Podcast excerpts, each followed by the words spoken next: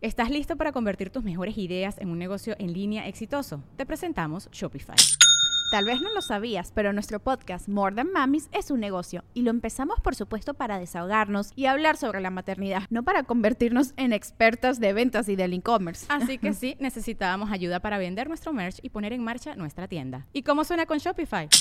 Llegó otra venta. Shopify es la plataforma de comercio que está revolucionando millones de negocios en todo el mundo. Ya seas un emprendedor desde tu casa o desde donde sea, Shopify es la única herramienta que necesitas para iniciar, administrar y hacer crecer tu negocio sin dificultades. Con Shopify puedo gestionar pedidos, envíos y pagos desde cualquier lugar, brindándote toda la información y estadísticas de tus ventas al detalle. Regístrate para un periodo de prueba con tan solo un dólar al mes en shopify.com barra sonoro, todo en minúsculas.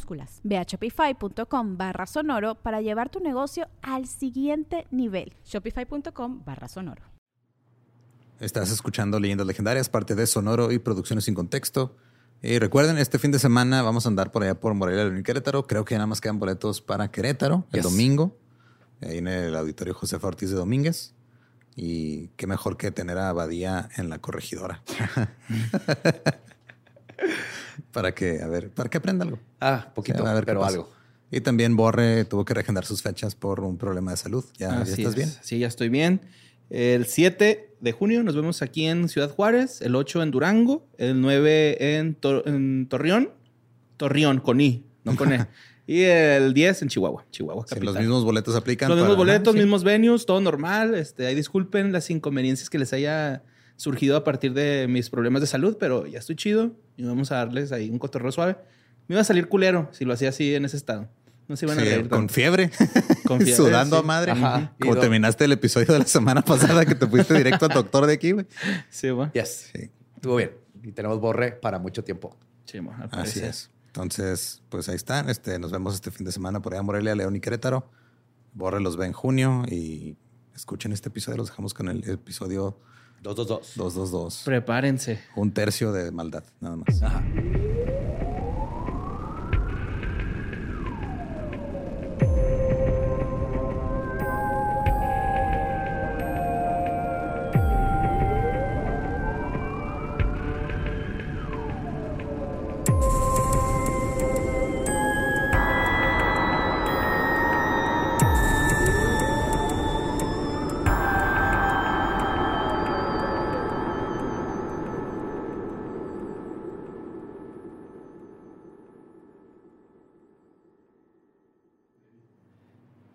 Bienvenidos a Leyendas Legendarias, el podcast en donde cada semana yo, José Antonio Badía, le contaré a Eduardo Espinosa y a Mario Capistrán casos de crimen real, fenómenos paranormales o eventos históricos tan peculiares, notorios y fantásticos que se ganaron el título de Leyendas Legendarias. Estamos de vuelta en otro miércoles macabroso y estoy acompañado de mis buenos amigos Lolo y Borre. ¿Cómo están? Pues, Enojado. ajá. ¿Estás enojado? ¿Por qué? No sé, ya tengo 33 años, ya me enoja Ya todo. te, ya te enoja. Niños en el parque, Perros alarmas, ladrando. perros ladrando. Ajá. Sí, ya, ya. Sí, Sí, ya, ya, ya- ya cuando veo a alguien y me cae gordo, escupo al suelo, güey, ¿no? Y le- les hago así. como gitano. Sí. pero ya te mejoraste, ya, ya, ya andas bien. Ya no te vas a. Sí, pero estar- estoy enojado. Estás ok. Pero ya no tienes fiebre, es lo que me No, importa. ya no. Ok, va. Qué bueno. Pues vamos a empezar este, este episodio con una pregunta. ¿Qué pasa cuando mezclas cultos como Nexium con Jonestown, le das una espolvoreada de los Ant Hill Kids y luego lo cocinas todo en México? güey? Suena Ay, como no. algo que se fumaría Tom York. Eso que acabas de decir, no sé, güey, la neta. Pues lo que sucede es que terminas con un culto cuyo poder ha crecido tanto que incluso han llegado al Senado. Oh. ¡Ah, shit! Y ahora intentan formar un partido político. Aún y cuando su líder está cumpliendo una condena de 16 años por abuso sexual. Hoy les voy a contar la historia del culto de la Iglesia de la Luz del Mundo. Tun. Esto es la historia, pongan atención. Ay, a la verga. Chetos, güey. Hay un culto que hace violación. Un placer haber estado con ustedes. cabrón. Para eso te curaste, güey, para venir. Un placer. Pues a veces pareciera que es muy difícil que exista la religión organizada sin que se llene muy pronto de vicios bastante terribles. Cuando una persona le da acceso a su intimidad espiritual a cualquier clase de líder religioso, le das las llaves de una parte muy vulnerable de tu ser. Y este nivel de vulnerabilidad con frecuencia se traduce en abusos por parte de quienes se supone que tendrían que dar un cuidado a quienes se ponen a su merced. El caso de la Iglesia de la Luz del Mundo es un ejemplo alarmante y terrible de lo anterior. A los líderes de esta secta se les permitió andar sin control en México y Estados Unidos durante décadas. Sus estragos son probablemente incalculables. La Permite, ¿no? ¿Mande? Permite. Todavía están vigentes esos güeyes. Ah, sí, ¿no? perdón, sí, sí. La justicia que puede o no obtener, que pueden o no obtener sus víctimas, aún está en entredicho, a pesar del importante arresto de Nazón Joaquín García. Nazón. Tiene doble A, no sé por qué. Nazón. Nazón. Ah, ¿Y por qué está arrestado? Pues ya les dije. Y a final de cuentas, ¿cómo se repara el daño que un culto así es capaz de infligir? Pero para entender cómo llegamos aquí, es necesario retroceder al pasado. Para ser exacto, al final de la Revolución Mexicana. Durante la década de 1920, México atravesó un periodo de inestabilidad bajo el gobierno de Plutarco Elías Calles. Qué bueno que ya se acabó la inestabilidad en México. Sí, ¿no? Qué, qué bonito, güey. Sí, qué bueno. Periodito. Periodito chiquito. Sí. Ey. quien pretendía limitar la influencia de la Iglesia Católica para modernizar y centralizar el Estado en la esfera religiosa de la sociedad mexicana. Ahora, los métodos de calles deben ser cuestionados, sin duda, pero hay que poner en perspectiva el nivel de poder e influencia que la Iglesia Católica ejercía en esa época. Para que se tenga que separar la Iglesia del Estado, estos tendrían que haber estado trenzados completamente en un abrazo que sofoca a la población y que te fuerza a vivir a través de determinaciones morales que no escogiste conscientemente, sino que te son impuestas. Ay, andas bien poético, güey, ¿no? Así como de trenzar esta maldad. Y es un sándwich a un niño, ¿no? O sea, todo esto, güey, que se pasaron de ver. Sí, básicamente era- te- estaba imposible separarlos a los dos y de hecho tenías que ir al sacerdote para que le dijera a su gente por quién votar. no había de otra. güey. Qué bueno que ya no existes. Es tiempos aquellos, ¿verdad? ¿Qué tiempos Lo, lo bueno que es película, ¿no? Sí, sí. sí, güey, qué feo. Pues la Constitución de 1917 contenía en el artículo 130 una separación entre la Iglesia y el Estado más contundente aún que la que se había establecido en las leyes de reforma, lo cual está bien. Es bueno que las leyes no se guíen por los intereses de la fe, que ni siquiera profesa el 100% de una población. Ahora, el artículo citado textualmente dice, artículo 130, el principio histórico de la separación del Estado y las iglesias orienta las normas contenidas en el presente artículo. Las iglesias y demás agrupa- agrupaciones religiosas se sujetarán a la ley. Corresponde exclusivamente al Congreso de la Unión legislar en materia de culto público y de iglesias y agru- agrupaciones religiosas. La ley reglamentaria respectiva, que será, que, sí, que será de orden público, desarrollará y concretará las disposiciones siguientes. A. Las iglesias y las agrupaciones religiosas tendrán personalidad jurídica como asociaciones religiosas una vez que obtengan su correspondiente registro. La ley regulará dichas asociaciones y determinará las condiciones y requisitos para el registro constitutivo de las mismas. Entonces, Ujú. hay ciertas reglas para poder decir, eh, este, este es un templo, es mi iglesia. Una vez que la pasas, dicen, ok, eres una iglesia. y te- lo más importante es que no te cobran impuestos. B. Las autoridades no intervendrán en la vida interna de las asociaciones religiosas. C. Los mexicanos podrán ejercer el ministerio de cualquier culto. Los Pero, mex- y si matan a alguien en la iglesia, la iglesia, la, la- el- no, ahí sí ya tiene que sí tiene que ir, Sí, ¿no? claro. O sea, no es Sí. como que una, un punto libre de ley, güey. No, no, básicamente nomás no intervendrán en el sentido de no te van a decir que no profeses tu religión Ok, o sí, te sí, van a cerrar el templo. Pero ya si cometes un crimen, Sí, eso ya es un dentro crimen. de... Sí. arre. Ahora, C, los mexicanos podrán ejercer el ministerio de cualquier culto. Los mexicanos, así como los extranjeros, deberán, para ello, satisfacer los requisitos que señale la ley. Claro. Eso está chingón. D. sí. En los términos de la ley reglamentaria, los ministros de cultos no podrán desempeñar cargos públicos. Como ciudadanos tendrán derecho a votar, pero no a ser votados. Ok. Quienes hubieren dejado de ser ministros de cultos con la anticipación en la forma que establezca la ley, podrán ser votados. O sea, pudiste haber sido sacerdote, pero y luego después senador, pero no al mismo tiempo. Ajá, tienes que haber renunciado a Ajá. ser ministro. Sí, con Cuauhtémoc Blanco no anda jugando ahí todavía con equipos de fútbol, güey. Ese güey ya... Él, él dejó su ministerio eso, futbolístico. Su por ministerio guiar una claro. pinche ciudad, mamón. Por La llevar ciudad todo un, ahora ya todo un estado, güey. Todo el estado. Ah, sí, ajá. cierto. Todo el estado de Morelos, ahí está, güey. Y él nació ahí, él tiene su dirección y todo. Ay, el cuau. Ah, Ahora- cargando todo el estado en su... En su joroba. En su jorobita, en su mochilita. Ha de tener zipper, ¿no? Cuellito. He hecho unas quesadillas ahí el güey. Eh, los ministros no podrán asociarse con fines políticos ni realizar proselitismo a favor o en contra de candidato, partido o asociación política alguna. Tampoco podrán en reunión pública, en actos del culto o de propaganda religiosa, ni en publicaciones de carácter religioso, oponerse a las leyes del país o a sus instituciones, ni agraviar de cualquier forma los símbolos patrios. Algo que me gusta mucho de México es de que la ley siempre se sigue así al pie de la letra, güey. Bien fácil, ¿verdad? Estás ahí bien bonito, güey. Sí, güey. Ahí Entonces, están. yo no he visto nunca en ninguna publicación religiosa ni a ningún líder de culto decir que Oye, ni a un partido se alinea con sus presidente. ideales, ni nunca, güey. De lo único que, presidente. que se dice es de la alteración de los símbolos patrios, ¿no? Este, ha habido veces que me han contado, güey, que hay gente que si traes así algo alusivo a la bandera de México, los guachos te ponen una verguiza, güey. Sí, Así yo- yo como- he escuchado esas historias. O también si traes este eh, parafernalia del ejército, güey, también, eh, ¿dónde sacaste esa madre, güey? Ey, es Y como te ponen valor tu robado, chinga, sí, te ching, te ponen una putiza, güey. No se tocan el corazón esos verga, güey. Porque no tienen. Pues concluye diciendo queda estrictamente prohibida la formación de toda clase de agrupaciones políticas cuyo título tenga alguna palabra o indicación cualquiera que la relacione con alguna confesión religiosa. No podrán celebrarse en los templos reuniones de carácter político. Qué bonito Entonces- que en México siempre se sigue la ley. Sí, cada- como está. Cada vez que un sacerdote habla de leyes o por quién votar o partidos, está mal.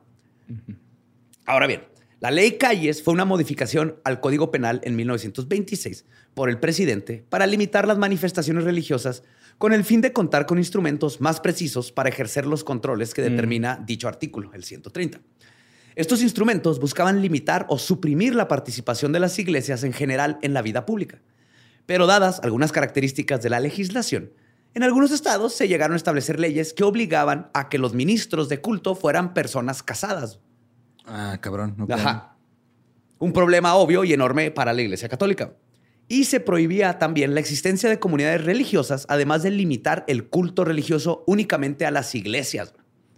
Así como prohibir el uso de hábitos fuera de los recintos religiosos. Básicamente, tu religión Sí. en tu casa. Eh, ahí ¿no? adentro. Está, está del bien, templo está y padre. en tu ¿Qué digo? Porque ahora ya está, me topé un, un hilo de, de- Yo no sabía que pasaba esto, pero en las clínicas donde puedes ir a interrumpir un embarazo legalmente, hay gente afuera rezando, güey, y, y los puedes denunciar por, por acoso. Por acoso, ajá, sí. Entonces, estaba, digo, el, el hilo estaba muy gracioso porque eran dos, dos chavas que fueron ahí porque era un pedo con una ginecóloga, ginecóloga pero una de las chavas traía como que unos abscesos que le acaban de quitar de la espalda en un frasquito y salieron de ahí y les empezaron a decir de cosas y les aventaron el frasquito diciéndoles que era el feto abortado y empezaron a llorar unas doñas allá afuera y un señor les empezó a gritar asesinas y luego llegó el policía y subió al señor así de güey, otra vez estás molestando a gente aquí, cabrón. Ese es buen lugar para ir con una hoja de adopción, ¿no? Y dársela a esas personas que están llorando Sí. fuera de la clínica. Pues sí. Creo que ta- inmediatamente adoptarían un niño. Digo, eso es lo que quiere, ¿no? Salvar- Sí, sí, sí, sí. No quieren que nazcan, nada más. Nada más. Ajá. Luego ya que se encargue quién sé quién. Y lo- gracias, bendiciones. Así, Ya, ¿no? Una vez que nace, bye. Dios lo bendiga también a usted, señora, con permiso. Ahora, la ley reglamentaria del 130 constitucional facultaba, siguiendo el dictado de la Constitución, a los gobernadores de los estados de la República a imponer cuotas y requisitos especiales a los ministros de culto. Tal fue el, tal fue el caso perdón, de los gobernadores más radicales, como Tomás Garrido Canaval del estado de Tabasco, quien decretó normas que iban incluso más lejos, porque obligaban a los ministros de culto a ser personas con estado civil de casados a fuerzas para poder oficiar. Ok. O sea, dijo, te, te casas, güey, no vas a andar hablando a de familia y ni tienes familia. Ajá. Pues sí. Cásate. Ujú. En Chihuahua se pretendió forzar a la Iglesia Católica a operar con un número mínimo de presbíteros. O sea, tienes que tener mínimo 500 personas. Si güey. no, Si es- se cancela la misa, casa. perdiste por default, ganó el diablo. Sí. Vamos a la victoria 3-0. Mete el gol. Y nadie se mueve, ¿va? Y en Tamaulipas se prohibió oficiar a los sacerdotes extranjeros. ok. Estos requisitos también se, debían al coqueteo que durante esta época tenía México con ciertas sectas de la cristianidad, güey, como el protestantismo, los bautistas y los presbiterianos, que ofrecían una moral distinta al ya muy manoseado catolicismo. güey. Entonces ahí sí también los católicos Está medio manoseado, ¿no? Sí, Es, es que es de moral distraída, Sí, ¿no? no, no, el, el catolicismo sí es así, va con el lipstick todo así corrido, güey. Con los tacones en la mano. güey. Y caminando como pingüino. ¿eh? Sí, bus- buscando Un tacón atorado hacia a través de cada mano. ¿no?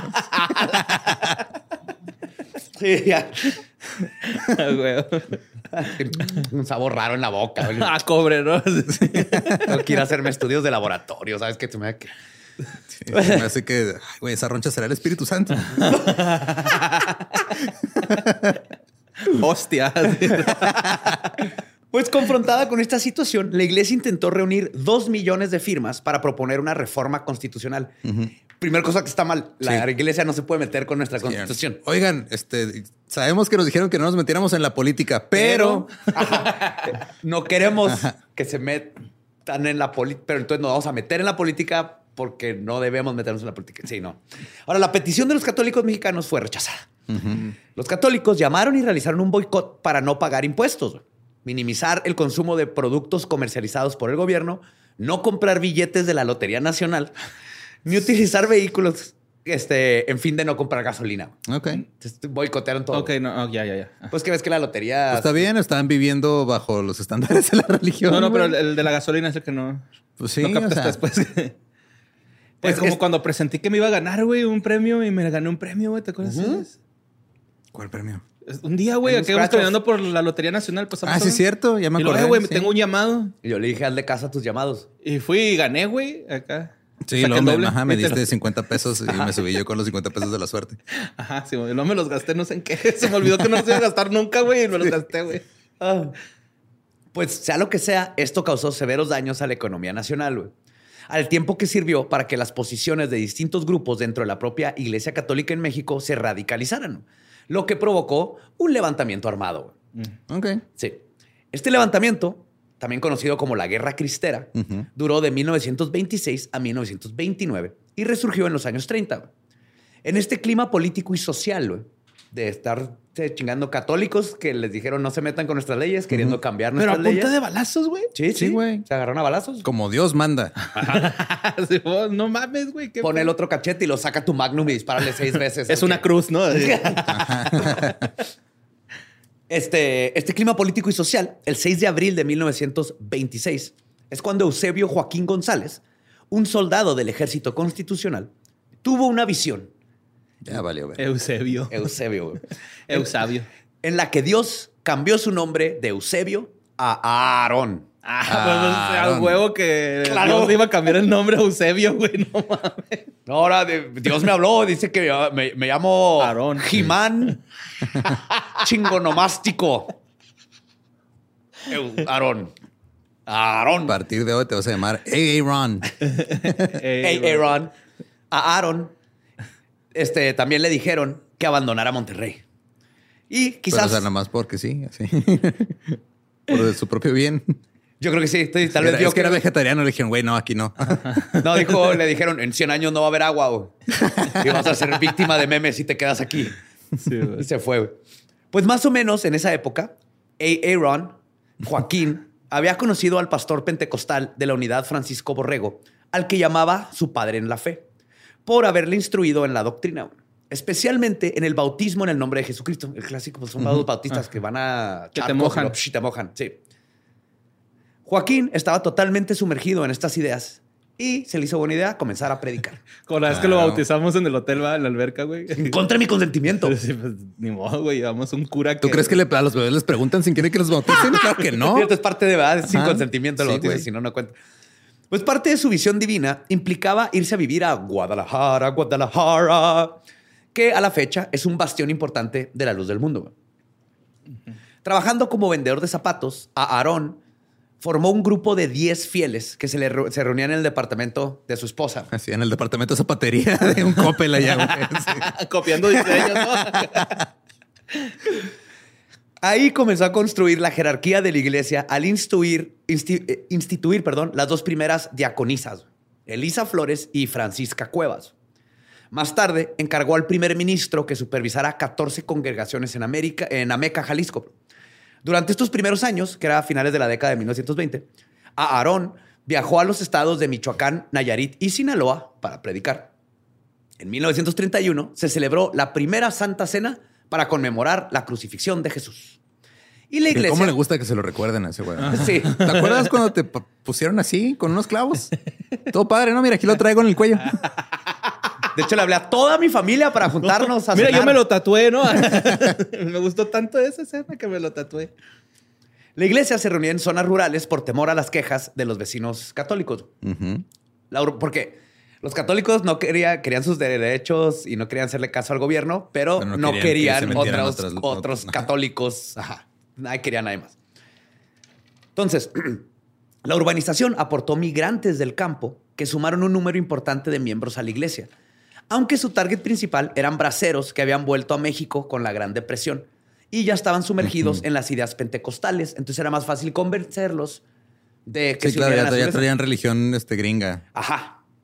Entonces él de volada ya sabía dónde agarrar Sí, a venían deprimidos, entonces los agarró.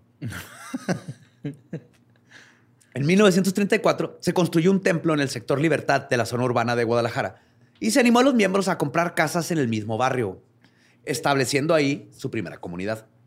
El templo fue registrado como iglesia cristiana espiritual, la iglesia en la que Aarón había sido bautizado, pero Aarón afirmó haber este, recibido la palabra de Dios en la dedicación del pueblo.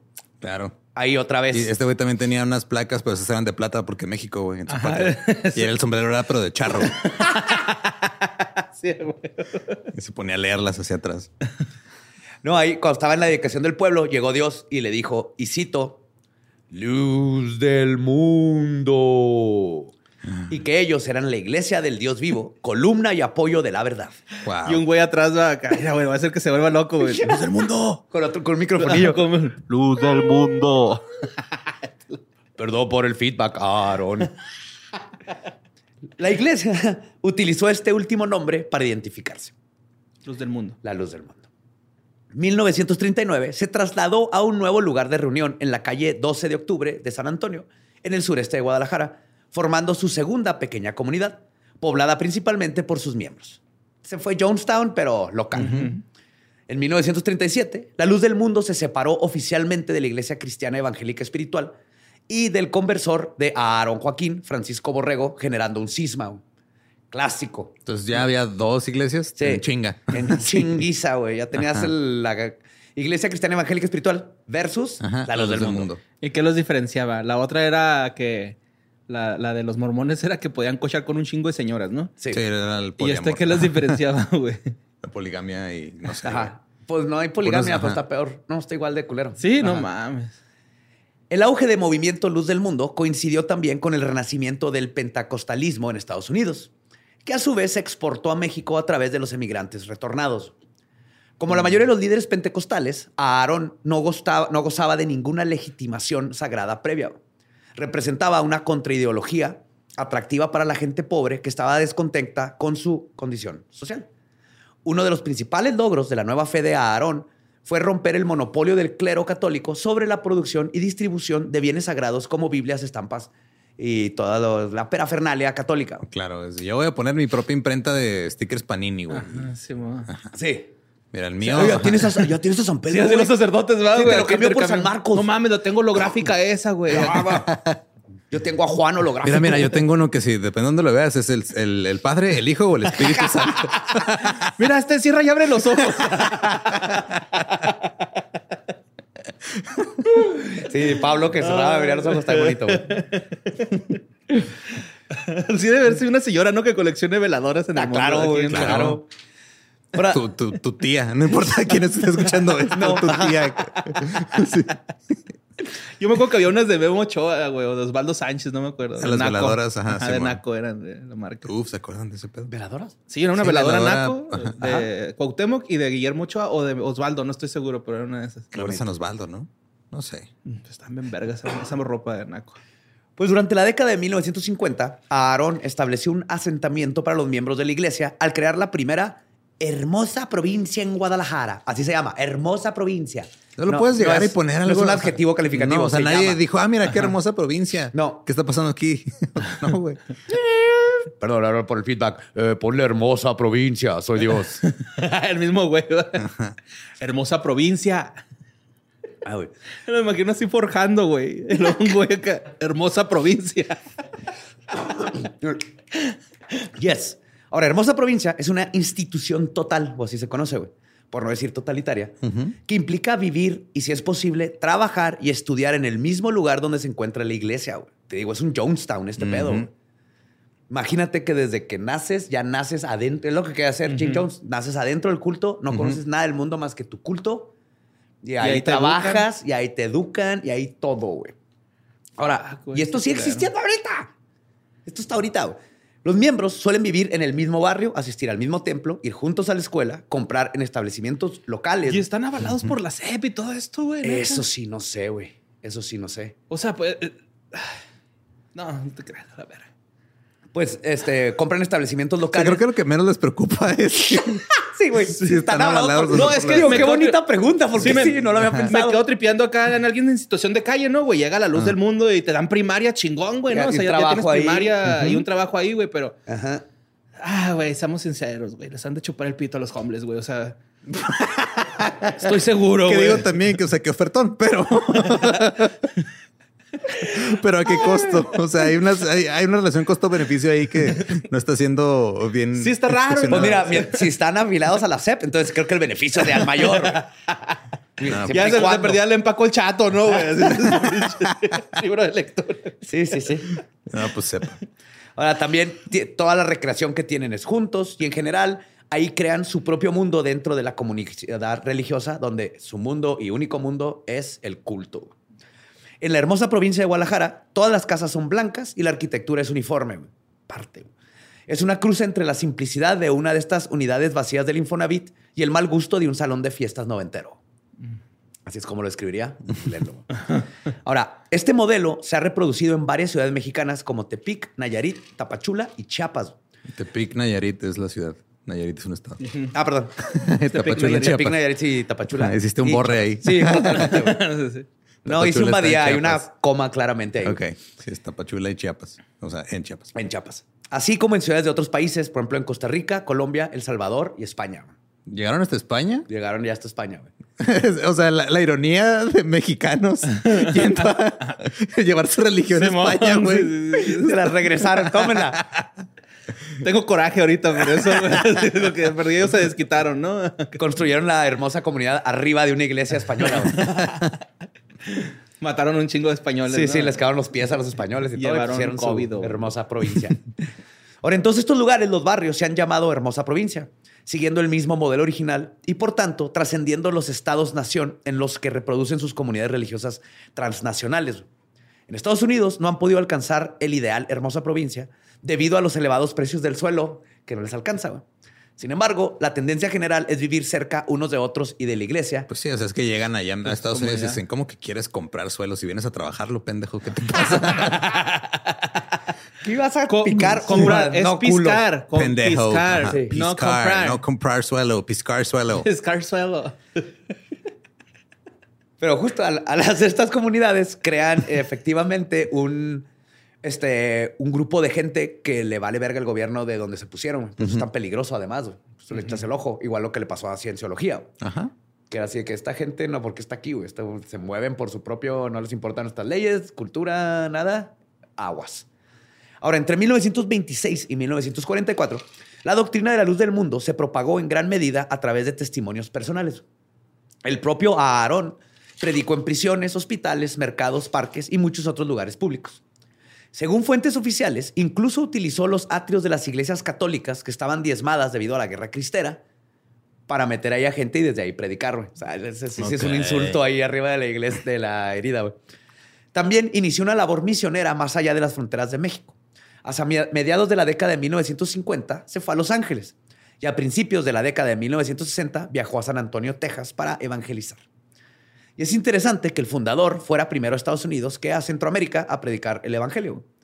Pero es lógico. Claro, tiene el sueño de, ir a trabajar allá. Sí. Como buen latino. Sí, va a cruzarse, ya va, este, le va a mandar por Western Union a sus, Sí. Ajá. a sus A sus diaconisas. feligreses. Y además existe que pues, la proximidad geográfica entre Jalisco y Texas, más corta que irse este, a Centroamérica, está que allá ya conocen la doctrina, básicamente, nomás les está dando otro saborcito más. Y esto podría explicar en parte su elección, aunque es también importante. O a lo mejor quería contestar así como los exámenes, ¿no? Que primero haces lo más difícil y luego lo más fácil, güey. O sea, No, lo No se que- me hace más difícil ir a evangelizar a Texas que ir a evangelizar a Guatemala, güey. Se me hace más complicado ir a Guatemala a evangelizar. ¿sí?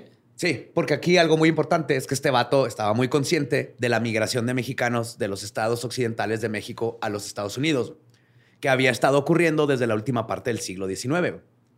Entonces él sabía que tenía un chorro de gente que ya no estaba fuera de su país, que los iba a agarrar buscando trabajo, pobres y con extrañando todas las cosas y llega él y les le- tiene Les da un abrazo. Ah, les da un abrazo y los mete a su Y luz su en el mundo. En su mundo. Ahora, el, con- el crecimiento de las congregaciones de la luz del mundo en los Estados Unidos ha sido muy constante desde la década de 1960. Light of. Ah, allá. Light of the world. Aumentó bruscamente en las décadas de los 80s y 90s, precisamente al mismo tiempo que la inmigración mexicana se convertía en millonaria durante y después de que la ley de inmigración y reforma del 86 permitiera que más de 3 millones de inmigrantes mexicanos se convirtieran en residentes legales. Entonces está muy listo este cabrón, como todo líder de culto. Sabe con quién irse para que caigan en sus redes. Y la luz del mundo ha tenido siempre una relación estable, incluso cercana, con el gobierno mexicano. Después de la Guerra Cristera, el PRI estaba dispuesto a dejar que se expandiera un culto que no fuera la religión católica. Y la luz del mundo floreció. Se mantuvieron alineados al PRI hasta que declararon su apoyo por López Obrador en las elecciones del 2006 y se han mantenido en ese tren de manera más o menos abierta hasta ahora. Básicamente es el que me tire paro, yo le tiro paro. Y yo jalo a toda esta gente y como yo los educo y todo, yo les digo, ¿para dónde vamos? Entonces, tú di brinca, yo digo, ¿Qué tan alto? Sí, es cierto, tiene unos borreguitos, ¿verdad? sí. En el 2019, meses antes del arresto de Naasón Joaquín, el Palacio de Bellas Artes de México le permitió usar las instalacio- instalaciones para celebrar los 50 años de Naasón en jubileo. No me digas esto, güey. Yes. Sí, güey. Y ahorita, estoy mareando. ahorita, ahorita regreso a eso, pero este es nomás un toquecito de esto, de esta hermosa relación de nuestros gobiernos y la luz del mundo. Ahora, Aarón murió en 1964 y su hijo, Samuel Joaquín Flores, le sucedió al frente de la iglesia. Samuel, ¿no? No, este sí nomás es Samuel. Él no, él no se ganó la otra. A. Son, Aarón, No, no, Samuel. No te mereces la otra Samuel. Él emprendió una nueva etapa en el desarrollo de la iglesia. Continuó la expansión y el avance educativo de la feligresía, se redefinieron las jerarquías y se formalizaron las relaciones de cooperación y negociación con el gobierno mexicano, y se erigió un majestuoso templo entre 1983 y 1991 en Guadalajara para servir de sede internacional. Sí, sí, Vean lo los visto. show notes, es una mamada, parece algo de Abu Dhabi. Está enorme ese pedo. Está enorme. Luz del mundo en Guadalajara. Sí. Bajo el liderazgo de Samuel, la luz del mundo se convirtió en una iglesia más sólidamente transnacional. Naasón Joaquín García sucedió a su padre Samuel el 14 de diciembre del 2014. Y ese es un poco el principio del fin. Así que pónganle un pin a esto y ahorita Ahorita regreso. regresamos. Sí, es una mamá. Ahora bien, sí. y para, para aclararte más sobre las mamadas, ¿en qué cree la luz del mundo? güey? Antes que nada, creen en la Biblia, güey. Es la única fuente de doctrina cristiana. La única. La Biblia. Eso es lo único que puede existir. Todo lo demás no existe, incluyendo las leyes, las otras religiones, nada. La Biblia, como está, no se mueve. Se utiliza como fuente principal de las charlas de ministros y laicos durante las reuniones de oración. Mediante disposiciones organizativas, como la escuela dominical, las autoridades eclesiásticas intentan mantener la uniformidad de enseñanzas y creencias en todas las congregaciones. Porque, como siempre, la, Biblia, por más que el- le- la tomes seria, o sea, no seria directamente, siempre va a haber interpretaciones. Ah, claro. eh, la, la Biblia es una, una colección de alegorías y metáforas de hace dos mil años. No, es la palabra de Dios, chingada madre. ¿Qué parte no has entendido, José Antonio? Son las alegorías y metáforas de la palabra de Dios y los güeyes las malinterpretan o las interpretan a su No, manera. Dios le dictó a un güey todo. Todo bueno, a varios. A va- sí, a sus máquinas Tiene un de grupo de escritores, sí. Tienen un grupo de escritores, Dios, güey. Sí, Estaba con pizza. Y no les pagaba hasta, hasta que le hicieron huelga. güey. sí, güey. Y si no podías facturarles, te corrían a la verga. güey. Sí, y, y, y ahorita hay paro, güey, ¿eh? De escritores de Biblia, güey. Desde aquel entonces, güey, no se ha hecho nada. Pues, además, la Biblia es la única referencia histórica que utilizan los miembros de la iglesia durante los servicios religiosos. Así que ahí sobre la SEP, pues hay que ver, ¿va? También se considera la única y, y cito, suficiente regla de fe para la salvación. Qué verga, ¿sabes? Estudiar ahí en esa iglesia, ¿no?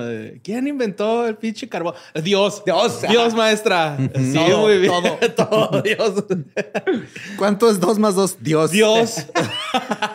¿Qué hizo, ¿Qué hizo Dios cuando unos niños se burlaron de un señor pelón? Lo mandó matar con un oso, se lo, el oso se comieron a los niños. Ajá. Fue Dios. Dios. Sí. Eso es fact, de hecho. Sí, viene ¿cómo se ese güey? No me acuerdo. Pero Pero, sí, man. lo mandó unos osos a comerse unos niños por burlarse de un señor. O meteo, algo así. Ahora, la luz del mundo enseña. Por, por no poner atención en clase, güey. Estás inventando mamadas ya. Dios. Ah. Ahora, como todo culto, necesitas eh, ahí cómo meterte, güey. ¿Sí? Como líder. Entonces, obviamente, la idea de ellos es que no hubo salvación en la tierra entre la muerte del último apóstol, el apóstol Juan, alrededor del año 96 después de Cristo, y el llamamiento de Aarón Joaquín en 1926. Qué conveniente. O sea, pasaron 1800 y cacho de años y nadie. Nadie.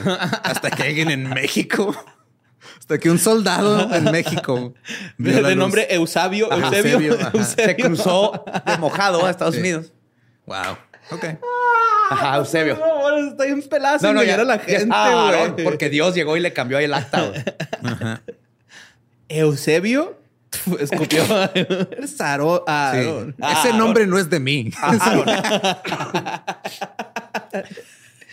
Ah, güey, los papás de Eusebio. Ahora, los miembros creen que la iglesia misma fue fundada por nada más y nada menos que Jesus Christ, Jesucristo mismo, güey. Hace aproximadamente dos mil años, güey. Ok. Jesucristo ahí en Guadalajara, güey. Llegó y dijo. Llegó y dijo, En, en su tour, en su gira mundial. En su, por en su gira ¿no? norteamericana, güey. Primero fue a Utah. luego Ah, luego ya Pero bajó, a Guadalajara, Sí, obvio. No, dice, obvio, güey. Si andas por Utah, dices, ay, güey, de aquí a Guadalajara estamos en corto. Aparte, Sí, de, hecho, tequila. también fue a Monterrey, Ciudad de México, pero no vendió muy bien esos boletos, güey. Tuvo que irse hasta No, Guadalajara. pero en Monterrey están los de Hillsong, ¿no? Que están- Ah, sí. sí, sí. Ah. Sí, entonces fue, fue a Guadalajara a probar el tequila Ajá. y dijo, aquí voy a hacer la luz del mundo. Está bien chido. Le voy a- Hay carnita en su jugo. Y en dos mil años le voy a cambiar el nombre a ese pendejo que le van a poner Eusebio. Voy a regresar a cambiarle el nombre. Sí, sí, porque era su plan divino, ¿no? Sí, esa es parte del plan Tú eres divino. el niño Eusebio, pero más adelante te voy a poner Aarón, güey. Ah, Ahorita todos los Eusebios que están escuchando este episodio bien agüitados. Sí, tienen nombre culero, lo siento. Para que te Yo disculpes tú, que se disculpen sus padres. Sí, yo les diría mis Eusis. El Eusis, Eusis. O espérense tantillo y Dios te habla y te cambia el O, nombre. o los. Eusabios acá, ¿no? Sí, los sabios, los sabios. Ajá, Eusebio. Ese es mi sabio. Qué Chido. Sí, el los sabios. Suena como que tiene origen portugués ese nombre. ¿no? Sí. Ajá. Eusebio. Eusebio. Ah, pero entonces- Nada que es así. Está culerón el nombre, lo siento, es Eusebio. Entonces funda la iglesia Jesús y luego se mueren todos los apóstoles y la iglesia se corrompió y se perdió, güey. Entonces la luz del mundo afirma que a través de a Aaron Joaquín se restaura la iglesia cristina, cristiana primitiva Wow. que ¿La se perdió. restauraron? La restauraron. Que se perdió durante la formación de la iglesia católica. O sea, la iglesia católica es, corrompida Ajá. y tuvo que llegar Eusebio, don Eusebio, a reparar todo lo que está mal en la iglesia. Una vez pasados esos tiempos, el comienzo del ministerio de Aarón Joaquín es visto como la restauración de la iglesia cristiana original. La salvación puede alcanzarse en la iglesia siguiendo las enseñanzas basadas en la Biblia de su líder y nada más de su líder. O cuando sigue el otro líder. ¿Qué digo? Cambia Sí, cosas. Si vamos a darles mérito de cualquier cosa, es de que no se inventaron otro pinche libro. No, qué hueva. Sí, sí, Digo, güey. pues, ¿para qué va? Ya está ¿Para ese, qué? güey. Ya está ese, puedes interpretarlo como se te pegue la gana. Güey. Muy mexicano de su parte, la Sí, neta. sí. Güey, es como si voy a hacer palabras, no inventar otro diccionario. Está ese ya, güey. Ya yo voy a agarrar mis palabras. Sí te paso la tarea, pero cámbiale, ¿no? Güey, Eso lo pasó por los huevos. Voy a sacar un 8.9 para que no crean que. Cree también que sus apóstoles son elegidos y enviados directamente por Dios para, y cito, predicar la voluntad de Dios y la salvación. Oye, Dios, ¿a dónde me toca ir? Estoy muy emocionado por ir a. Ah, te mamaste. es a Nayarit. Tabasco. es a Nayarit. Eh, bueno, tiene playas bonitas. ¿no? Bien bonitas. Y obviamente, bonitas. a Aaron fue llamado por Dios para restaurar la primitiva iglesia cristiana.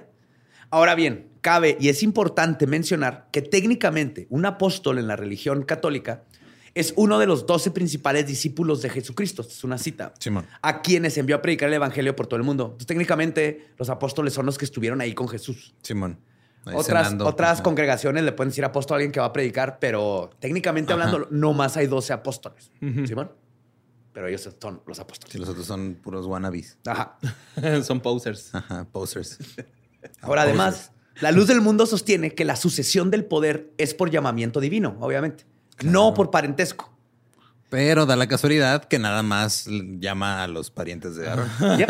Literalmente, el hijo varón del último líder siempre es elegido por Dios en esta extrañísima pero, Pero- divina ¿Sabes qué? coincidencia. Está bien, güey. Está bien, güey. Porque los otros no se ponen verga, güey. O sea, otro se podría poner verga y decir, hey, tuve el llamado. No, no, sí, lo tuve. Y Ajá. a huevarse tuve el llamado. Como y- los mormones. quiero los Mormones, mismas- exacto, güey. Ajá. Tienen que aprender de los mormones, güey. Todo el mundo está mamando, güey. Nomás Sí. tienes que saber que tienes que mamar más fuerte Ajá. que el otro, güey. Le- Hay que sacar la lechita, Sí, güey, de la Sí, religión. güey. Nomás, güey. este güey mama, yo mamo más cabrón y me le, le voy a caer mejor a la gente porque yo mamo más vergas que ese güey. Ajá. sí. y así se hacen las nuevas No puedes religiones pelear y contra todo. una mamada, güey. ¿Estás de acuerdo, No, no, no. Convence a la gente siendo con más mamadas que el otro que anda mamando. Sí, Ajá. ¿no? Así funcionan los cultos. Mamemos. en vez de veremos. Mamemos. Levanten su corazón así. Lo tenemos levantado. Sí, el señor. Mámelo. Mamen. Pero es regaño, ¿no? Mamen. Ahora, la luz del mundo enseña que es la única verdadera iglesia cristiana fundada por Jesucristo. Todas las demás, no. Sí, sí, Sí, las demás Obvio. son pendejadas. En México, la única. La un- en el mundo. En el mundo. En el mundo, güey. Todos están mal, menos. Pero está en México la única, güey. Deberíamos sentirnos agradecidos. Ajá. Ajá. Sí. O sea, Dios se encontró entre todos los países. Es que los estamos en todos Ajá. lados, en el deporte, en el mundo del espectáculo, En el y en la box. religión. Estamos en Box todos lados, menos religión. en misa, güey. Ese es el Ah, sí, problema. mo. Por eso estamos como estamos. Y la razón por la que es la única iglesia es porque es la única iglesia que está dirigida por el único verdadero siervo de Dios y el único apóstol de Jesucristo de esta era. Lo que estaría bien chido es de que en realidad Dios sí existe, güey. Y sí, Dios nos creó y todo, pero nomás como para entretenerse solo. Entonces, por eso va y le dice a diferentes güeyes, eh, güey, tú eres el único, güey. Dile a todos que tú eres el único, güey. Los va con otro, eh, güey, tú eres el único, güey. Dile a los demás. Y luego nomás ve cómo nos hacemos garras y él está bien vergas ahí nomás Comiendo palomitas. comiendo palomitas. Simón. Entretenido. blancas. Ajá. Palomitas blancas. O sea, ¿por qué? Porque- Luego de repente una onda expansiva. Uf, Ah, ya me pasé de verga. Voy a bajar de huevos. Ahora, los miembros creen que esta autoridad apostólica les permite encontrar la paz, sentirse cerca de Dios y alcanzar el sentido de sus vidas desde la esperanza de unirse a Cristo para reinar con Él por la eternidad. Las mujeres en la luz del mundo tienen que seguir reglas durísimas y arcaicas, obviamente, porque están basando en un libro de hace dos mil años, que es por más que cualquier otro libro de religión machista y misógino. Y que por más que digan que son una elección personal estar en esa religión, todas están medidas por el sexismo. No pueden usar joyería, maquillaje, ni tener el cabello corto. Deben vestir con modestia, o sea, nada de shorts, faldas, crop top, nada. Y aparte, pues, la modestia es básicamente lo que el católico, ¿no? Vestidos largos. Jumper, así. Incluso se tienen que cubrir las cabezas en el templo con un velo parecido a una mantilla española. güey. ¿Cómo, cómo se llama el de los otros güeyes? ¿Cuál? Unos güeyes que usaban también velo, güey. Un pañuelo mágico. El calzón mágico era. Ah, los mormones. los ¿Pero mormones. ¿Cómo se llamaba esa madre? El garment. Garment. Esa madre es la bandana, ¿no? La bandana. Y pues la luz del mundo tiene una buena porción de adeptas y adeptos de ascendencia indígena y las mujeres cobran sus cabezas con rebozos tradicionales. Ah, qué chido. Pero obviamente, sí, o sea. Qué chido que los dejen tener algo de su identidad. mientras no, les quitamos güey. todo el resto de las cosas y nos aprovechamos de su situación socioeconómica. Digo, hay que ver el lado positivo a todo Sí, también. ¿verdad? Sí, es que, güey, entre tanta mierda. Mire, que sus guarachitos que hizo lote, mano. Sí, mira, mínimo no las están vendiendo, sí, robando diseño y vendiéndolo bien caro, güey. Ahora, dentro de la iglesia, las mujeres son activas y desempeñan papeles clave en la organización de actividades y su administración a luz del mundo. Las titulares de cargos femeninos siempre están al frente de grupos de mujeres y no de hombres. Dejamos ser líder, pero no más de niñas. Una diaconisa puede ayudar a los pastores y diáconos, pero no puede administrar ella misma el sacramento ni tiene poder. Las mujeres no pueden estar en la iglesia, básicamente. No pueden tener poder. Igual que en la iglesia católica. No hay sacerdotas. Sí, es cierto, güey. Ajá. Y no sabemos por qué y nadie lo. Y en la cristiana tampoco, yo nunca he visto predicadoras.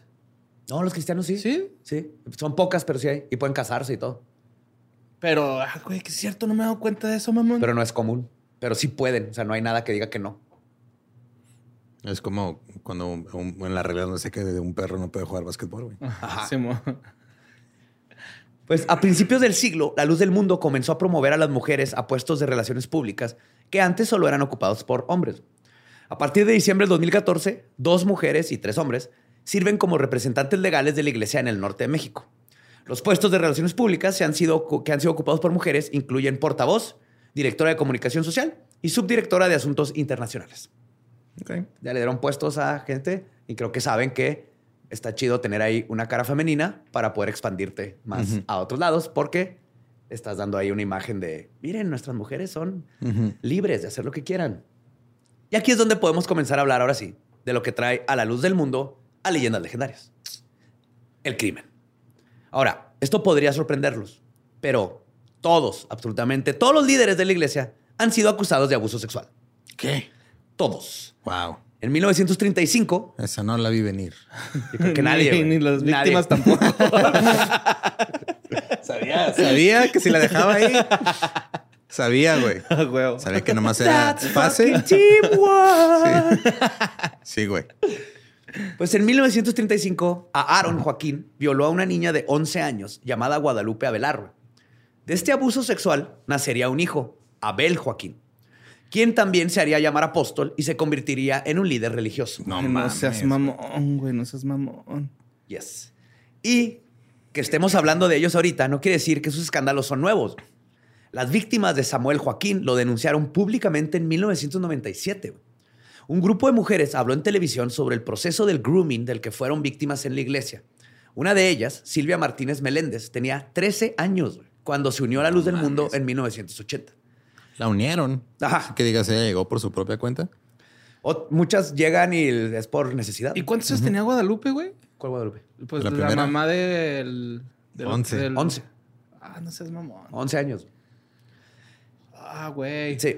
Entonces ella a los 13 se unió a la luz del mundo en los 80.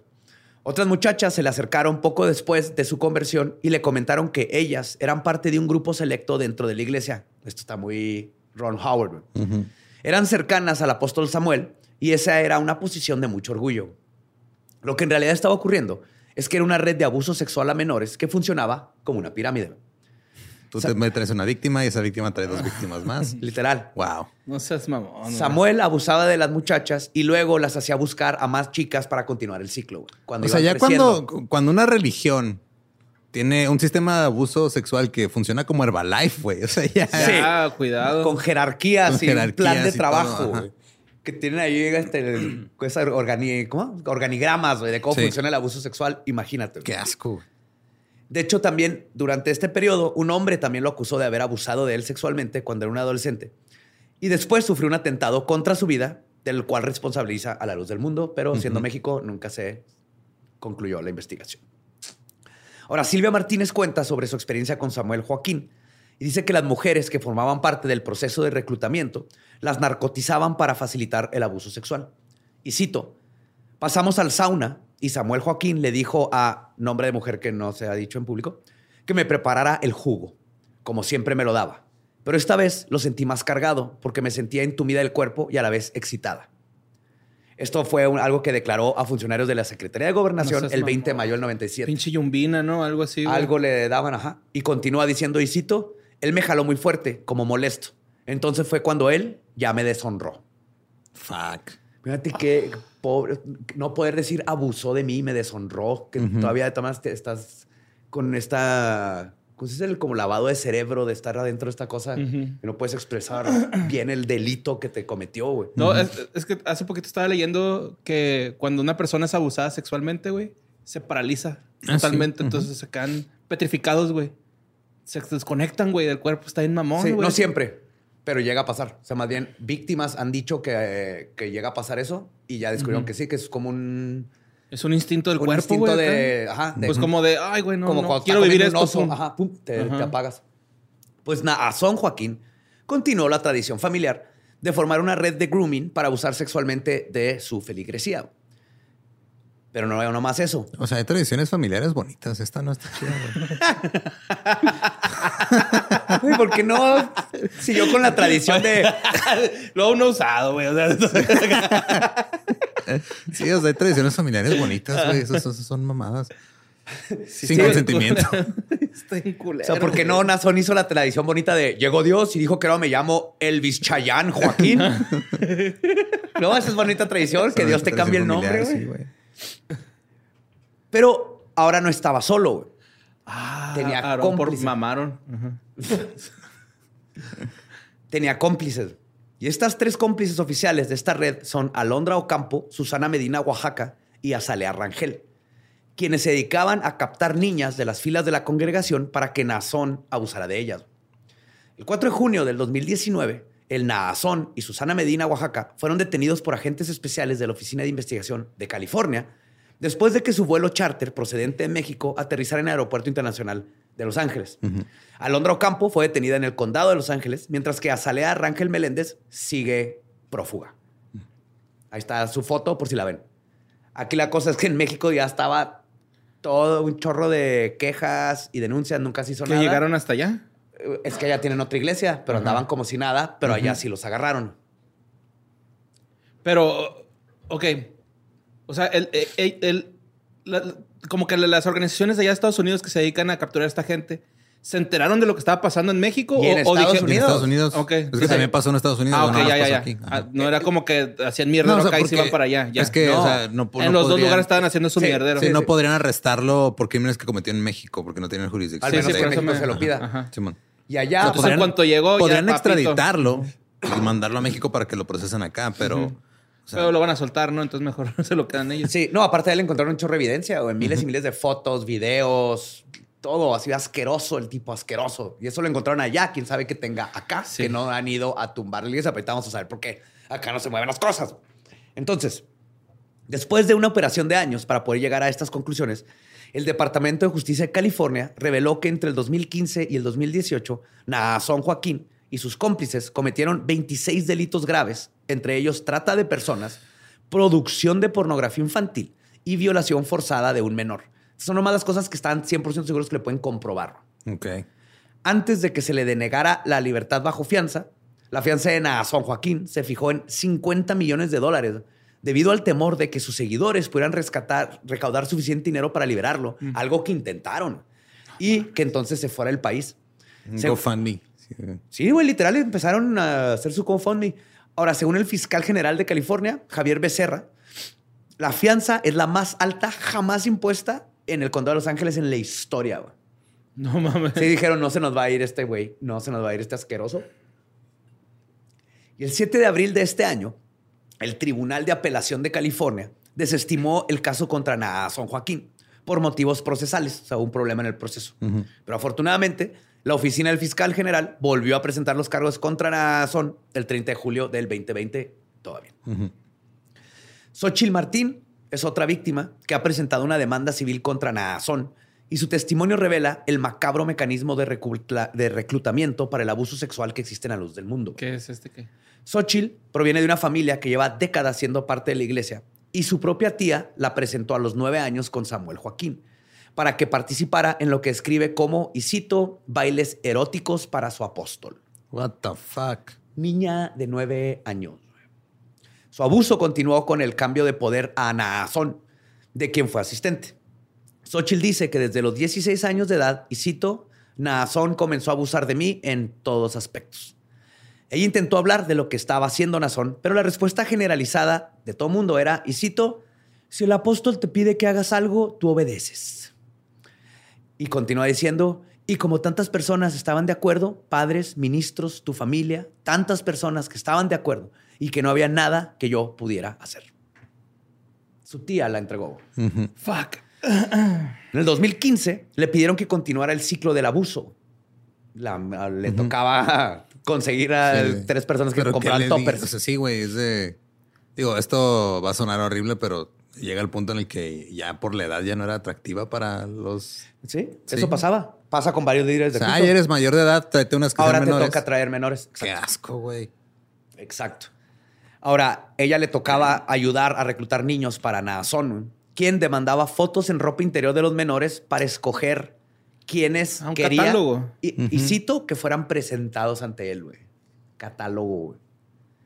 En este tiempo, dice haber sido forzada a mantener relaciones con Naasón y Azalea Rangel, además de haber sido golpeada al negarse de man- a mantener frente a Naasón un intercambio sexual con un niño de 14 años.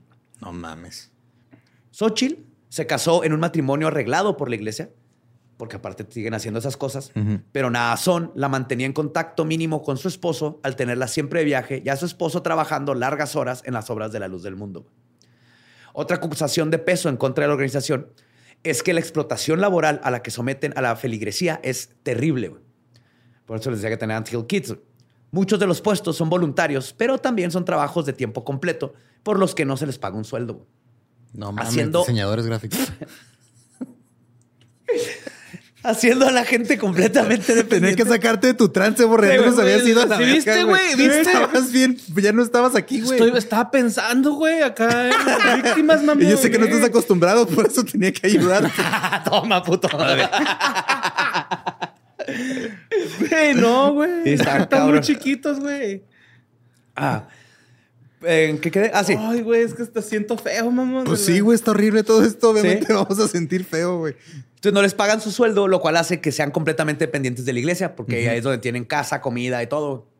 Y además, pues no, no tienen lo que necesitarías para salir al mundo real si te sales a buscar otro trabajo, a hacer tu nueva vida. Todo lo que conoces es el- la villita esa pederasta horrible.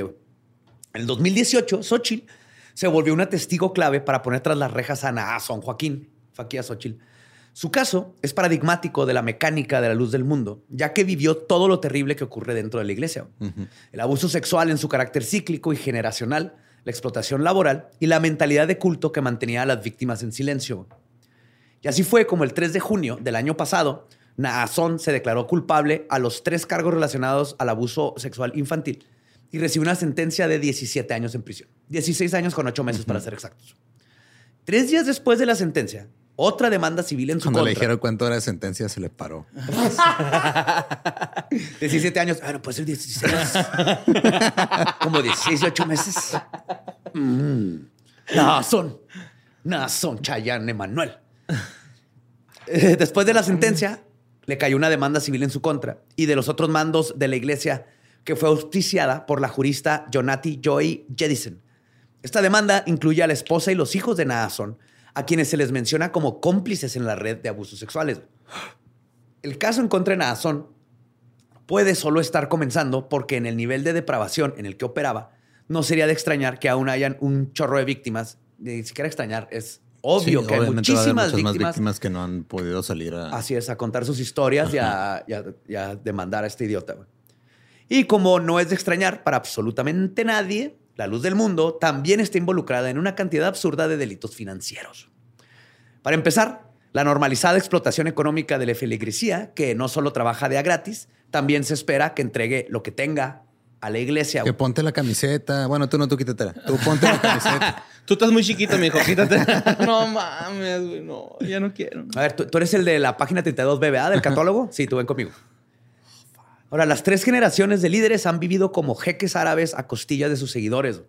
Les regalaban autos, 10 mil y hasta 100 mil dólares en cada visita a alguna de las hermosas provincias. Era un negocio redondo.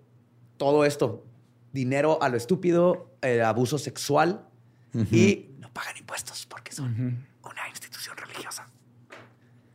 Seguida la caída de Naasón, sin embargo, parece que al fin se está movilizando algo en la justicia mexicana para ir en contra de los del mundo. A finales del 2020, la Unidad de Inteligencia Financiera Mexicana alertó que la iglesia está involucrada en enriquecimiento ilícito, lavado de dinero, transferencias a paraísos fiscales y compra de bienes y servicios de lujo. Todo esto sumamente ilegal para lo que se supone que tiene que ser una organización sin fines de lucro que sigue el- los caminos y los pasos de Jesús, que era alguien que predicaba la austeridad, el amor al prójimo y poner el otro cachete. Ajá. Pero bueno, No, esos cachetes. También, ¿no? ahora en México, la Luz del Mundo es el segundo organismo religioso más grande después de la Iglesia Católica. Sí. ¿Sí? La Iglesia Católica Romana, Ajá. Luz del, mundo, con aproximadamente un millón y medio de fieles. También es la mayor iglesia minoritaria, o sea, no católica, de Guadalajara, con unos 50 mil fieles repartidos en 20 barrios. A pesar de la absoluta vergüenza que uno esperaría que, en- que hubiera llegado a los feligreses con el arresto y que se comprobara Todo lo legalmente contrario, de sí, y dijera que todo esto que trajo a la congregación, los números se mantienen aunque la iglesia esté descabezada. Es que qué culero te sabes sentir, ¿no? Así como defender algo, güey, y luego. O sea, tú piensas que esa persona es buena, la defiendes y luego no. No, no resulta que te- no, güey. No, estuviste y- defendiendo no, y aparte llevan, llevan todo este tiempo diciéndote que es el apóstol y él es. ah, entonces, cualquier cosa que le hagan al apóstol es porque están en su contra y es persecución, güey. Según bajo su perspectiva, eh, ellos piensan Sí. que no, él no hizo nada malo, le están Le plantando todos imputaron, estos, le imputaron esos, esos Ah, sí. a crímenes. Creo que ya estamos acostumbrados a que la gente defienda absolutamente lo que sea de los de sus líderes, güey. Ajá, que sea indefendible. güey. De hecho, a los fieles. La verdad lo defienden en Twitter cada rato, güey. Yes. I love you. De hecho, a los fieles les parece que esté mal. Este, que esté mal, perdón. Que este maltrato no es más que una prueba de fe. Que abandonar, este, que abandonarlo ahorita, güey, marcaría Toda abandonar a tu apóstol, ¿sí? Y que su relación con Dios ahí sigue, güey, y todo va a estar bien eventualmente, como tú lo mencionabas. Y como vieron, este culto no es diferente a todos los que hemos visto en leyendas como Nexium, Jonestown, Ant, Ant- Ant Hill Kids y este, Cienciología. Pero como este es un culto mexicano, las cosas obviamente se van a poner más turbias. Resulta que esa separación entre iglesia y Estado, el artículo 130 que tanto leímos, ha sido, como lo digo elocuentemente, se lo han pasado por los huevos durante años. Volviendo al inicio de esta historia, es irónico que en 100 años el ascenso y la caída de la familia Joaquín pueda servir como un medidor de temperatura de la separación efectiva entre iglesia y Estado en México. Quién sabe si el caso criminal contra Naasón no se hubiese perseguido en California, sí seguiría parada la iglesia en todos lados, güey, con tantas tradiciones de mantenerse trenzada en el gobierno de este país. Pero en el 2016, el gobierno de Puebla autorizó un bautizo masivo en el Zócalo y otro en la pirámide de Cholula, en donde se utilizó una sagrada alberca abatible gigante para bautizar a sus seguidores. Luego, en el 2019, el senador del Partido Verde Ecologista, Israel Zamora Guzmán, organizó el cumpleaños número 50 de su cuñado, Naasón Joaquín García. ¿Se acuerdan que lo mencioné? Sí. Este lo hizo en el Palacio de Bellas Artes en la Ciudad de México. Irónicamente, Israel ha presentado iniciativas contra el abuso sexual y la libertad religiosa. Y le celebró a este abusador sexual su cumpleaños. No mames. Con güey. todo y espectaculares, güey, al evento asistieron personalidades políticas como el secretario de gobierno Martí Bartrés, el subsecretario de Desarrollo Democrático, Participación Social y Asuntos Religiosos César Yáñez, el ex candidato de Morena por la gobernatura de Guerrero, Félix Salgado Macedonio, que fue removido como candidato por acusaciones Por en su contra por abuso físico y sexual. Y el exdiputado federal de Morena y por el Distrito 6 de la Ciudad de México, el ex modelo, ex Garibaldi, ex novio de Bárbara Mori y el actor de joyas telenovélicas como Corazón que miente, Qué bonito amor, Hasta que el dinero nos separe y La fea más bella, Sergio Mayer. ¡Ew! ¿Qué tal, eh? Nuestro teibolero favorito. México. México. Cuando se quiso... ¿Te acuerdas que hubo un ruco que se quejó, güey, porque eh, le hicieron, pues así como que su pedo luctuoso a Juan Gabriel en el Bellas Artes o porque Ajá. alguna vez estuvo? Eh, ¿Por qué no se quejó de esa mierda, güey? Más bien. Nadie dijo nada. Ay, también tocó la orquesta de la Marina Ah, mira, qué padre. en el jubileo. Pura marimba, ¿no? Y son jarochos los, los de la Sí. Ahora, cuando se quiso indagar más sobre este evento, que claramente era en contra de la ley, ya que al tratarse de un edificio gubernamental, los actos con fines religiosos no pueden celebrarse ahí. El Instituto Nacional de Bellas Artes y Literatura, el INVAL, clasificó esta información como reservada y que no puede entregarla este, y, eh, ni hablar sobre el préstamo del recinto hasta el 2024. Ahí se ¿Qué libera. huevos? Porque el 2024, no sé, no sé por qué Por el sus huevos. 2024. Calcúlenle qué pasa en el 2024. Y por si quieren más absurdez, surrealismo y pasada por los huevos del artículo 130, el 30 de abril de este año, el Instituto Nacional Electoral aprobó el registro de agrupación política nacional a Humanismo Mexicano, un partido fundado y liderado por miembros de la Iglesia de la Luz del Mundo. Este partido es encabezado por el diputado de Morena, Emanuel Reyes, miembro de la Iglesia de Naasón Joaquín el Pedrasta.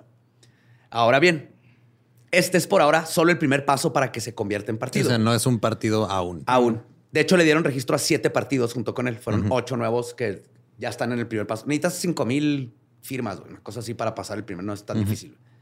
Y habrá que estar muy pendientes de qué sucede en un futuro con esta asociación aspirante a introducir más miembros de culto en un gobierno mexicano, teniendo puestos que van a mover leyes, promoverlas y aplicarlas en un país en el que ya tenemos muchos problemas, donde nos estamos peleando entre nosotros y donde se están quitando muchos derechos a muchas personas. Y hay que recapitular y pensar qué está sucediendo cuando no se respeta el artículo 130 de la Constitución mexicana. ¿Estás bien, Borre? Sí, van a introducir más miembros. Sí. Tanto que les gusta Tanto que les gusta miembros, introducir miembros a personas sin consentimiento. Ajá. Sin su consentimiento. Yes. Pues ahí está. En dónde estamos, de dónde venimos. A dónde vamos, no tengo idea. No llores, Borre. Qué culero, güey. Es que está de Da la coraje, verga, ¿no? Está, corajito. está- da un chingo, güey, de coraje. Y, y fíjate, güey. La neta, la violencia a veces sí arregla cosas, güey. O sea, sí, o sea, a veces sí, Sí, digo, güey. por Y- eso ha habido y- revoluciones y ha habido movimientos. Y, ajá, y como que dan ganas de darte un tiro, güey, con ese verga, güey, así. Mira, yo confío en toda esta historia en una persona y una persona solamente. El SAT. si alguien los puede chingar, es el SAT. Que lleguen Sí. y les tumben la lana. Y es la única forma en que los van a mover. Pero no pagan impuestos, güey, pues es una religión. ¿no? No, pero por eso, o sea, si están eh, enriqueciendo ilícitamente, va a llegar. Abusando Ah, de ya. no pagar impuestos, Hacienda te protege. O sea, hay ciertas reglas. No pagas impuestos, pues cierto, tienes de todas maneras ciertas ¿Quién lo diría, responsabilidades. no? Que el- esa persona, SAT, bueno, esa institución del SAT sería nuestro héroe ante estos Yo vatos, no creo, la neta. Yo tampoco, güey. Se la van a pasar por los huevos, No creo. No, no creo que vaya a ser algo el SAT. O sea, es, ojalá, Ojalá. pero no confío en nada. ¿no? O California. Ahí tenemos a California. Sí. Vamos, California. Ya no van a poder ir a Disneylandia. No tener miedo. No, qué bueno, güey, porque Ajá. ellas van a Disneylandia. Oye, ellos- ellos van a Disneylandia con un propósito muy diferente al que va la demás Eh, gente, ellos güey. son el juego mecánico, güey. en este. Chetos, güey. Pues sí. ¿Qué cosas? Pues, Nah, este, Amazon. pues, pues síganos en nuestras redes como arroba leyendas podcast. También me encuentran como ningún Eduardo. A mí no me busquen. Me encuentran como. Quiero estar solo. Ahí me encuentran junto al borre como El Va Diablo. Nuestro podcast ha terminado. Esto fue Palabra de Belzebub.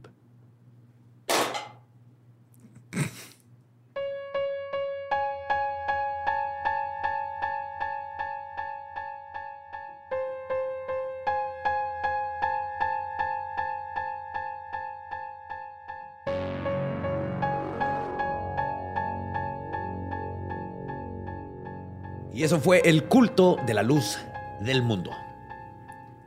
Pues ya que se los apaguen, ¿no? Ya estuvo. O Sí, sea, alguien tiene que soplarle ahí. Aquí el- obviamente como en todos los cultos, siempre hay que pensar en las víctimas, que son la misma gente que está ahí adentro, muchos que han nacido ya adentro del culto. Y es, como lo hemos visto siempre, psicológicamente y físicamente y todo, es no es tu culpa. Entonces hay muchísima gente ahí, ya está saliendo, personas están contando sus historias en podcast, en documentales, pero es algo que siempre tenemos que tener en mente. La gente que está ahí eh, son víctimas de Sí, una adoctrinación muy, muy, muy, muy, muy fea. sí. ¿Vas a estar bien, Borre? Ya, perdimos a Borre Perdimos a Borre. si no quiere estar aquí. Está en un lugar más feliz, donde no hay cultos horribles y así. Ojalá todos pudiéramos estar allá con él. Sí, chavámonos para allá. Ajá. Ahí te alcanzamos, Borre. We love you. ¿Estás listo para convertir tus mejores ideas en un negocio en línea exitoso? Te presentamos Shopify. Tal vez no lo sabías, pero nuestro podcast More Than Mamis es un negocio y lo empezamos por supuesto para desahogarnos y hablar sobre la maternidad, no para convertirnos en expertas de ventas y del e-commerce. Así que sí, necesitábamos ayuda para vender nuestro merch y poner en marcha nuestra tienda. ¿Y cómo suena con Shopify? Llegó otra venta. Shopify es la plataforma de comercio que está revolucionando millones de negocios en todo el mundo. Ya seas un emprendedor desde tu casa o desde donde sea, Shopify es la única herramienta que necesitas para iniciar, administrar y hacer crecer tu negocio sin dificultades. Con Shopify puedo gestionar pedidos, envíos y pagos desde cualquier lugar, brindándote toda la información y estadísticas de tus ventas al detalle. Regístrate para un periodo de prueba con tan solo un dólar al mes en shopify.com barra sonoro, todo en minúsculas. Ve a shopify.com barra sonoro para llevar tu negocio al siguiente nivel. Shopify.com barra sonoro.